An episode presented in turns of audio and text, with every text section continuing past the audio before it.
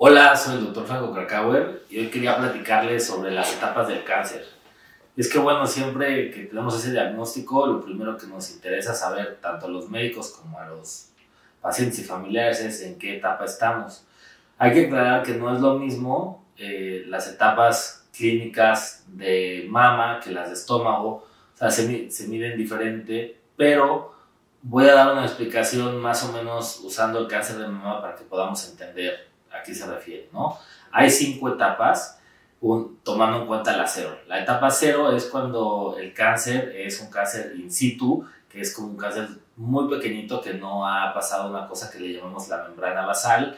Y es lo, lo importante ahí es, le dicen, bueno, cáncer encapsulado y que su, sus posibilidades de dar metástasis, de irse a otro lado, son muy, muy bajas y que por lo tanto cuando lo localizamos así, tratarlo con una cirugía es relativamente fácil curarlo. Un, una etapa 1 es cuando es un tumor pequeño y que también este, eh, se puede tratar en la mayoría de los casos con cirugía. Eso pues lo comparte mucho con la etapa 2 porque ya es un tumor más grande que a medida que va creciendo el tumor nos va dando mayor posibilidad de tener enfermedad a distancia.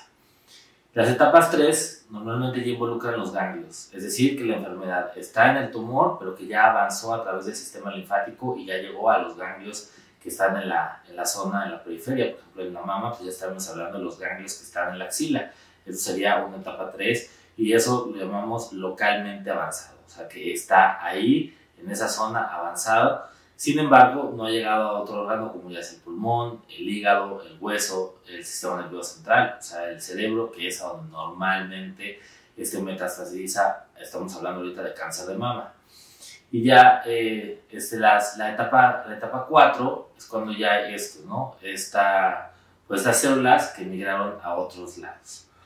¿Cuál es el tratamiento de, de las etapas? Bueno, pues eh, como les dije, las primeras tres etapas se tratan con cirugía, pero puede haber alguna combinación de primero quimioterapia y luego cirugía, o cirugía después quimioterapia. No todas este, ocupan eh, quimioterapia o darles radioterapia después. O sea, eso va a depender muchísimo del reporte de patología, de la genética del tumor, de los receptores que tiene, de saber si el, el, tumor es este, muy diferenciado poco diferenciado. Esto quiere decir como qué tanto se parecía originalmente a, este, a la célula de donde fue, digamos, de donde mutó, qué tan mutado está. Entonces para eso se usan muchos, este, pues muchos estudios que, que, que nos van a decir esto.